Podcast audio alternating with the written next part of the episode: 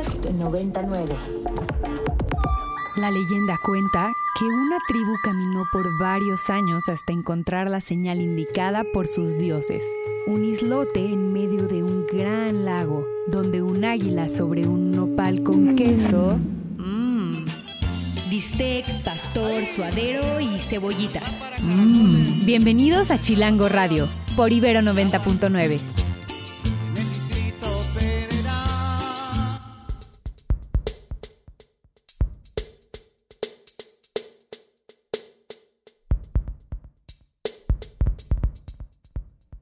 Muy buenas tardes a todas, todos nuestros radioescuchas. Esto es Radio Chilango número 53, hoy 16 de noviembre del 2022, transmitiendo totalmente en vivo desde la cabina virtual de Ibero 99.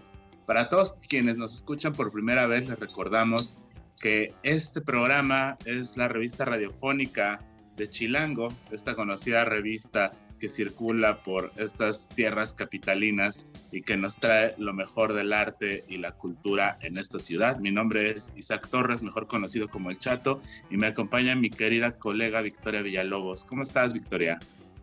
Bien, bien, primera vez que tengo la experiencia de transmitir desde casa completamente y la verdad no está tan mal, digamos, ya solventando los pormenores de, eh, los errores técnicos, pero bastante bien y emocionado por saber qué es lo que nos trae la agenda musical y cultural este noviembre.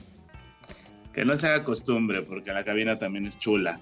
Pues hoy tenemos a Damián Romero, quien es director de Mutec MX, uno de los festivales más importantes de la música electrónica, de la cultura digital, no solamente en México, sino en todo el mundo. Y en esta ocasión nos va a platicar sobre la edición número 18, que además también está estrenando y se va a poner muy, muy, muy bueno. También platicaremos sobre un edificio que se capta de ser vecino y de compartir esquina con nada más y nada menos que el Palacio Nacional y la Catedral Metropolitana. Les estamos platicando del Museo UNAM hoy, con quienes estaremos platicando un poco más adelante. Y hablando de museos, también tendremos a nuestros amigos del Museo Jumex esta tarde para platicarnos sobre lo que trae el museo durante este mes.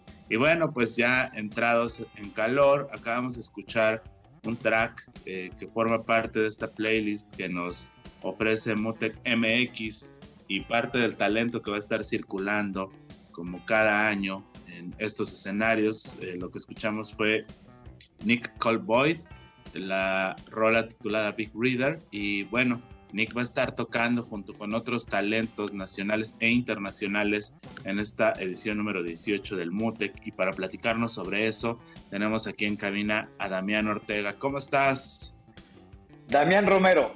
Damián Romero. Eh, Ortega es el artista. Ya sé, claro, sí. También le mandamos saludos al buen Damián. Hola, Damián Romero. ¿Cómo estás, ¿Cómo estás? Bueno, muy, muy, muy contento aquí de, compartir este espacio con ustedes, la verdad, eh, emocionados por lo que se viene, que ya estamos prácticamente en la recta final y, pues bueno, es, es, una edición sumamente importante porque estuvimos tres años este, contados de no, de no poderle ofrecer al, al, público una experiencia física por, por, por pandemias y obvias razones. Noviembre de 2019 fue nuestra última edición física entonces, pues es una edición sumamente especial la que vamos a poder vivir la semana que entra, ¿no? Sí, y que además pues se estrenan sedes, se repiten otros recintos. Va a haber por ahí actividades en el Museo Nahuacali, que es uno de los escenarios más chidos para vivir una experiencia MUTEC. Y pues ahora se muda al sur. Platícanos un poco sobre esta nueva sede del Nocturno, que será este próximo fin de semana por allá por el sur de la Ciudad de México. Eh, sí, bueno, el, festival, eh, para los que lo conocen, ¿no? es un festival que corre a lo largo de una semana.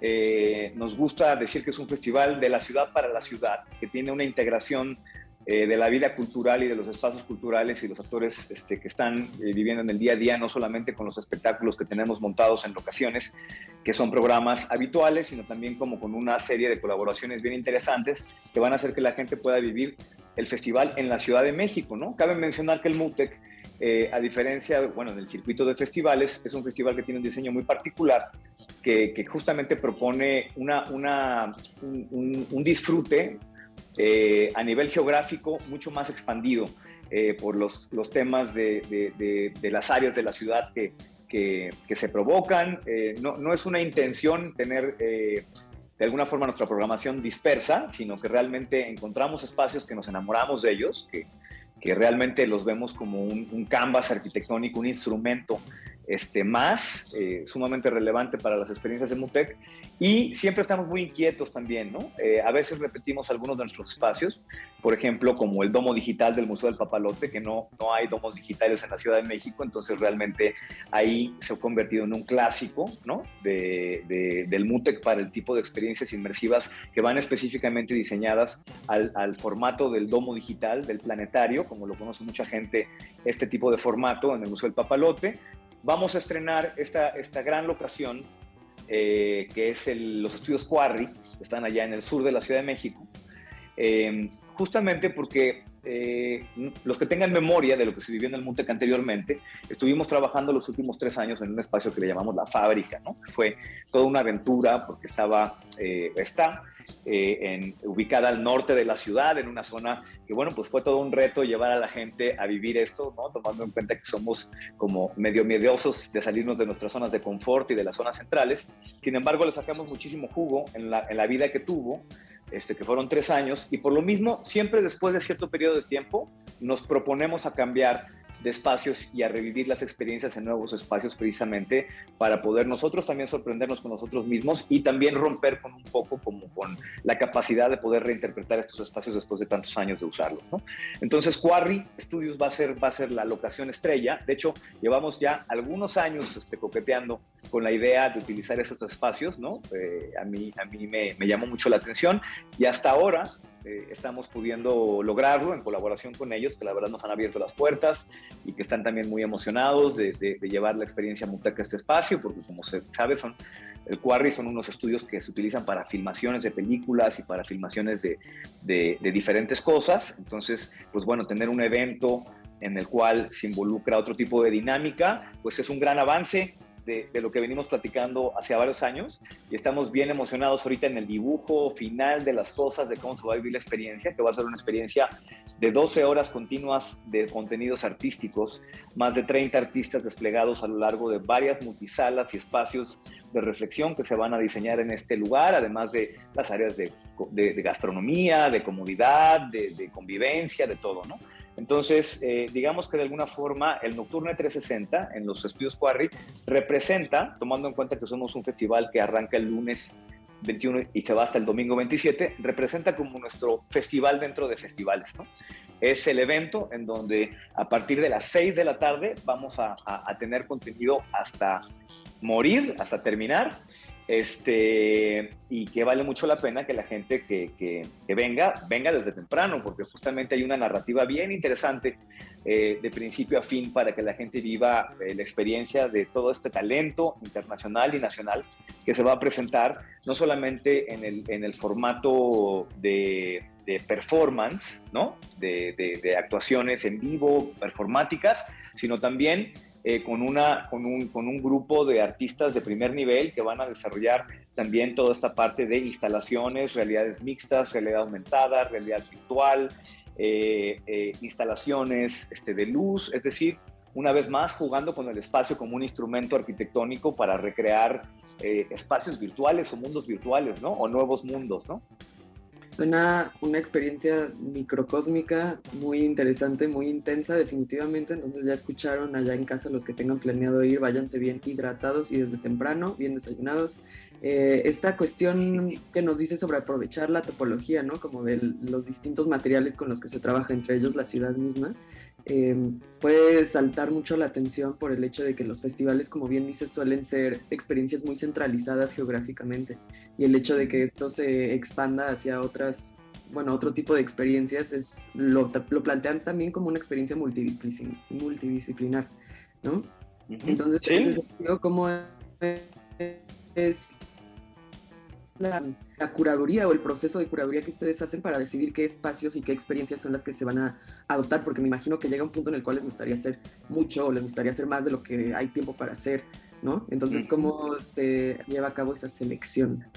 Especialmente este año, ¿no? Que ha sido un año, creo que es un año de aprendizajes para todos. Creo que después de la pandemia este, es un común denominador que todo el mundo quiere hacer todo al mismo tiempo y salir a hacerlo y eso genera evidentemente un, tema de, tener mucho, mucho cuidado en el diseño de las cosas, ¿no? mucho cuidado en las decisiones que se toman. Históricamente nosotros fuimos un festival que nos atascábamos de contenido, ¿no? que hacíamos realmente algo que, pues muy rico, ¿no? A nivel contenido, pero tomando en cuenta las logísticas de esta ciudad, muy, muy, muy aventurero, muy arriesgado, ¿no? Por, el tema de, del movimiento de las cosas. Ahora, justamente, entendiendo y observando cómo se ha comportado el 2022 desde el principio, el diseño estuvo realmente, está eh, enfocado en que sea más fácil para, para, para la audiencia vivir el festival, ¿no? Que no estén realmente con el FOMO de que se perdieron 16 cosas que no pudieron atender, sino que podamos como concentrarnos en, en, los programas clásicos del festival, como son el Nocturne, eh, los A-Visions o los A-Visions, que son como los, los programas que van más hacia un tema experimental, contemplativo, inmersivo, eh, y cómo realmente hacer que dentro de esta macro oferta desproporcionada de cultura y entretenimiento que hay en, el, en la ciudad, y mira que hay mucho entusiasmo, porque es impresionante la cantidad de gente que asiste a las cosas. Eh, realmente nuestro formato, de ser un formato mega expandido, lo hicimos más reducido para precisamente tener eh, los, digamos, los satélites o los, o los iconos de programación representativos bien cimentados y fáciles de digerir, ¿no? Entonces, en, en función de esto, es que eh, encontramos los espacios, eh, eh, hay unos más clásicos que otros, como comentaba, por ejemplo, el Domo Digital del Papalote es un formato clásico que llevamos nueve años ejecutando y que es un clásico muy popular porque es una experiencia semi íntima por el tamaño de la sala, en donde la gente puede ir a lo largo de toda la semana a, ver su función y, no, y, y, procuramos que nadie se quede con ganas, ¿no? A través de toda esta programación continua de lunes a domingo, ¿no? Em, tenemos, por ejemplo, el, el, el Anahuacalli, el Editions 2, que es pues realmente para mí la cereza del pastel, a mí personalmente, ¿no? Que es una experiencia eh, muy única en donde programamos también artistas que, de alguna forma le generan un cierto eh, respeto y tributo a, a, la naturaleza del espacio arquitectónico y a su historia. Es una representación contemporánea, un diálogo contemporáneo eh, no solamente de utilizar el espacio como locación, sino de realmente darle esa, esa fuerza al espacio desde nuestra óptica y desde nuestra programación artística, ¿no? Entonces, cada detalle que está acomodado en cada uno de nuestros programas está pensado pues con hilo y aguja, ¿no? O sea, realmente muy a detalle para que eh, se genere un, diálogo no solamente de las audiencias con el espacio, sino también de los artistas con el espacio. Eh, yo siempre he estado muy inspirado por la arquitectura eh, como templos del arte, ¿no? Siento que la mayoría de las veces cuando uno vive la experiencia del arte, generalmente los espacios eh, resultan no adecuados, ¿no? Se el, se atiborra el arte, muchas veces hasta los museos quedan muy apretados, las ferias de arte, todo, ¿no? Como para poder tener realmente una experiencia un poquito más profunda y trascendental con lo que se presenta, ¿no? Fuera de que lo logremos al 100 o no, esa es la inspiración, ¿no? Y de ahí viene la selección de los lugares y, y el Anahuacalli es un gran ejemplo, ¿no?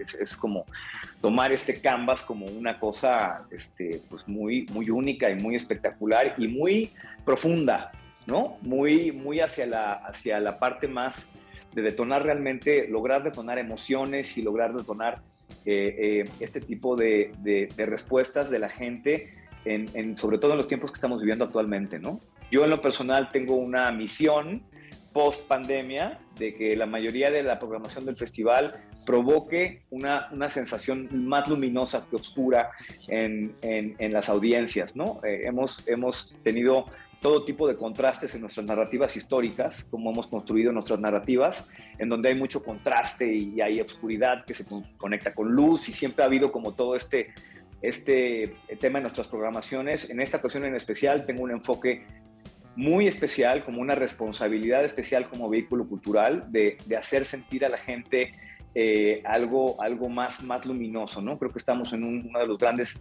eh, eh, legados fuertes que nos dejó todo este momento de pandemia es precisamente pues, la ansiedad, ¿no? Desde el 0 al 100, eh, el, sentirnos como atrapados en algo, el tener esta sensación como de, de, de, vértigo, aunque estamos todos saliendo a hacer las cosas. Y creo que los vehículos culturales, las experiencias y el acercamiento con el arte, el arte como catalizador de, las emociones, de los sentimientos, de, la, de la percepción, de cambiar realmente, de poner un granito de arena para, para eh, evocar eh, eh, sensaciones ¿no? en la gente. ¿no? Entonces, justamente en todo, este, en todo este esquema sucede esto. En el Nocturne 360, por ejemplo, que es así como un, un, festín, un, buffet de, de, tonalidades, de experiencias, de técnicas, de, de diseñadores escenográficos, de visualistas, de obviamente productores musicales increíbles, de cómo también dentro de todo ese tema de que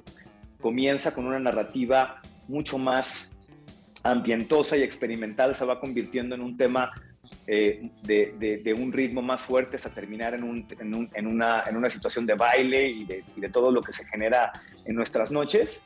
Eh, tiene eso, por eso se llama 360 el nocturne precisamente, porque es el 360 del universo Mutec en una sola, en una sola noche, en un solo programa, ¿no? Pues sin duda ya nos antojaste una de las experiencias que, que se ven más, más emocionantes es justo este A-Visions 2 que se va a llevar a cabo el jueves 24 en el Museo Nahuacali y el Nocturno 360 que es el sábado, el sábado del festival. Todavía hay festival el domingo, todo empieza el lunes y nada más para cerrar un poquito como la pinza, también me gustaría que nos platicaras sobre estos otros desdoblamientos que hace el MUTEC hacia la educación, hacia otras experiencias. Por ahí vemos una colaboración con el IFAL, vemos talleres, vemos proyectos de arte colaborativo, eh, neurofeedback. Eh, platícanos muy breve qué onda con todo eso.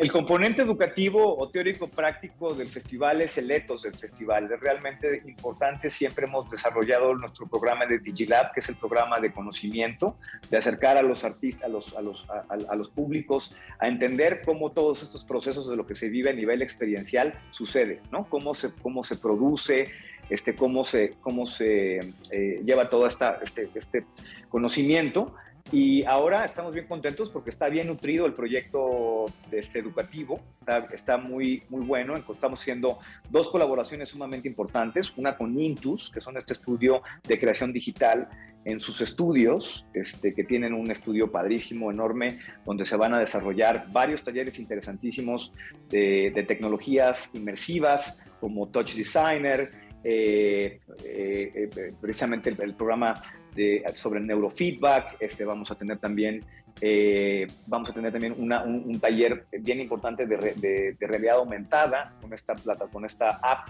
japonesa que se llama Styly, que van a ser dos días para que la gente aprenda a hacer contenidos para realidad aumentada. Vamos a tener también eh, la colaboración importantísimo con Hola Wave, que son mucho más enfocados en el tema de sintetizadores. De hecho, MOOC, la marca de sintetizadores, va a estar involucrada para hacer un programa de residencias con sintetizadores que ahí mismo, justamente en Hola Wave, en, su tienda, en su espacio, se van a montar eh, estos talleres de creación eh, musical, este, bien interesantes y bien innovadores. También vamos a tener otras colaboraciones interesantísimas durante la semana, una con el Laboratorio de Talameda, que va a abrir el día jueves, eh, que es una exhibición de la artista, una de las artistas que yo considero más propositivas e increíbles que tiene eh, la Ciudad de México y México, que es Leslie García, que va a tener, va, a abrir una exhibición en el laboratorio del laboratorio de Alameda, donde también vamos a tener una muestra de realidad virtual que se llama Immersive Collection, que justamente es una, es una muestra eh, que se hizo en Montreal con tres artistas montrealeses, que se va a poder vivir también en el laboratorio de Alameda este, a partir de, del jueves. Tenemos también una colaboración con la gente de Sound Plus, ¿sí? que también van a, van a abrir su espacio el miércoles y el viernes para, para esta experiencia, esta esfera acusmática, que van a presentar varias piezas sonoras ahí en la Casa Versalles, que es otra de las colaboraciones importantes. Vamos a también tener eh, eh, varias colaboraciones con nuestro proyecto gastronómico, con la ruta gastronómica, en donde van a haber pequeñas eh, actividades en los espacios más íntimos que, ya tienen un componente musical en la ciudad, como el Parmita, el Páramo, este, eh, eh, Choza, eh, Felina, varios de los espacios que hacen parte de la ruta gastronómica que van a tener un día muy especial en donde va a haber una convivencia musical en sus espacios para que también todos los públicos que vienen de fuera a vivir el festival tengan una experiencia real de la ciudad, lo que está pasando hoy en la Ciudad de México.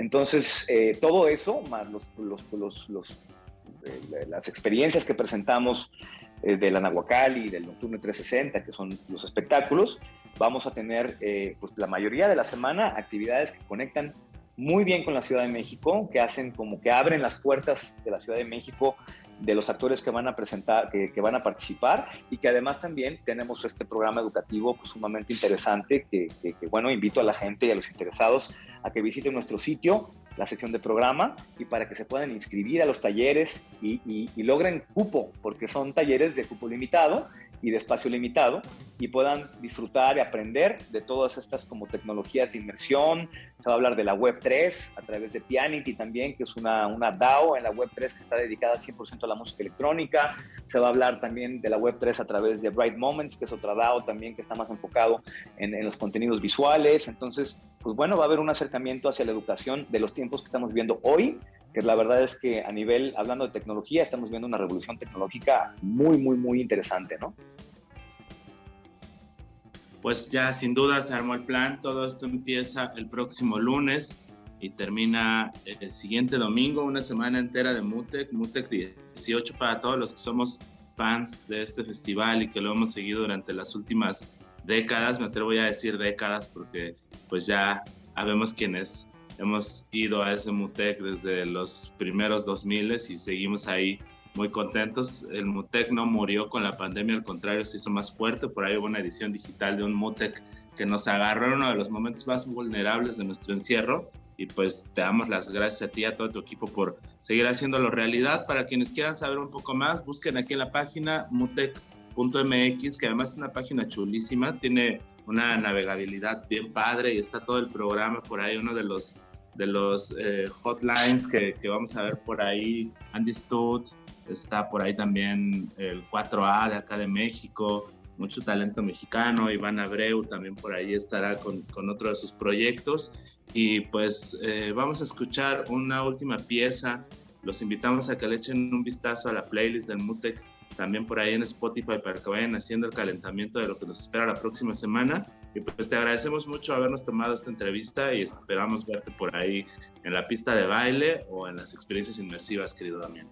Muchísimas gracias por el espacio y, este, y bueno, de verdad invito a todas las audiencias que estén escuchando el programa y todo a que no se pierdan esta experiencia porque está hecha con mucho amor, especialmente ahorita después de lo que acabamos de vivir, tiene una intención aún más fuerte y, todo el equipo está pues, realmente dando todo de sí para que podamos este, darle a estas audiencias, no solamente las que conocen al MUTEC, sino las nuevas audiencias, a vivir esta experiencia que es el MUTEC más allá de un festival, ¿no? Pues ahí estaremos sin duda. Vamos con un poco de música y regresamos a Radio Chilango por Ibero 90.9.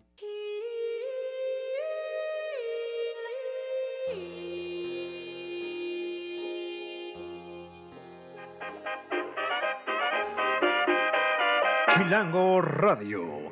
Se transmite por el 90.9 de su frecuencia modulada para todo el Valle de México. Chilango Radio. Y a todos los rincones del mundo a través de Ibero 99.fm. Camino por Narvarte, Polanco y Coyoacán. Para más contenidos como este, descarga nuestra aplicación disponible para Android y iOS o visita ibero909.fm.